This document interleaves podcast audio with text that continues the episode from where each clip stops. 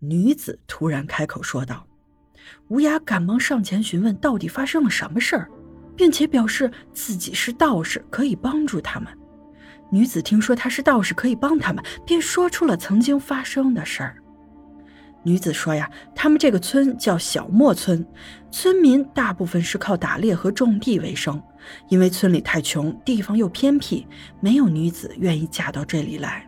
于是村里便想了一个办法，专门找了几个男子去城里哄骗或者绑架城里的女子过来，然后在各家出价买回去做媳妇儿。他们村里啊，包括他自己，都是被拐卖过来的。被迫生了孩子后，就死心塌地的留在了这里。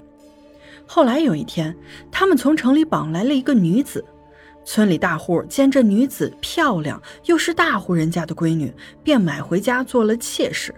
可这女子知道自己是被拐卖的后，宁死不从，于是那家人就把她拴在了柴房里，强行和她发生了关系。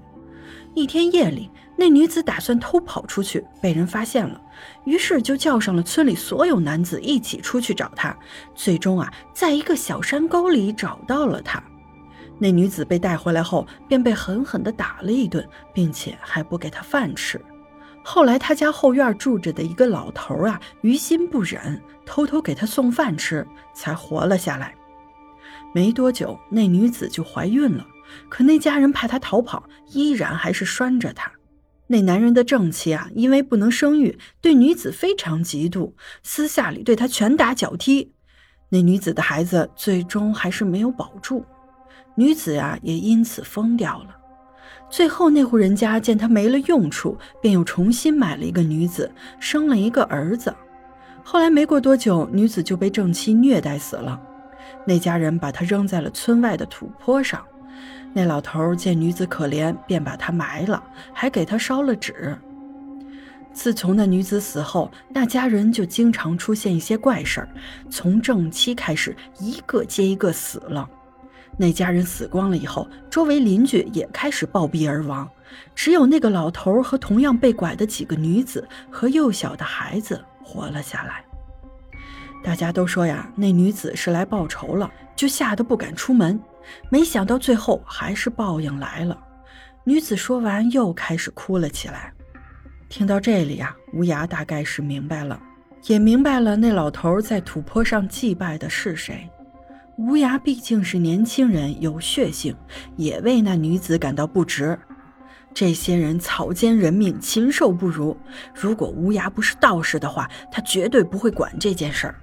他宁可让这女子把那些人面兽心的禽兽都给杀了，可他是个道士啊，降妖除魔是职责所在。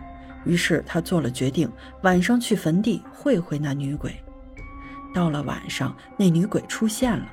乌鸦看着眼前的女鬼，非常吃惊。这才多久，女鬼已经到了厉鬼阶段。若是让他杀光村里人，那恐怕就会更加恐怖。乌鸦也不废话。抬手甩出两张符箓，就向女鬼飞了过去。两人一阵斗法后，乌鸦靠着师傅给的护身法器，才勉强降服了女鬼。不过他并不打算将女鬼魂飞魄散，而是要超度女鬼去投胎。毕竟啊，他已经很可怜了。你已经报了仇，杀了迫害你的人，该去投胎了。女鬼听后恍惚了一会儿，点了点头，化成一道红光，去地府投胎去了。次日，乌鸦回到了村子，告知众人他已经把女鬼封在了那片土堆上，劝村民不要再作恶，否则那女鬼还会出来，到时候就不会有人救他们了。村民听完，纷纷跪地给乌鸦磕头，表示以后一定积德行善，不再作恶。乌鸦听后转身离去了。今天这个故事讲完了，咱们下个故事见。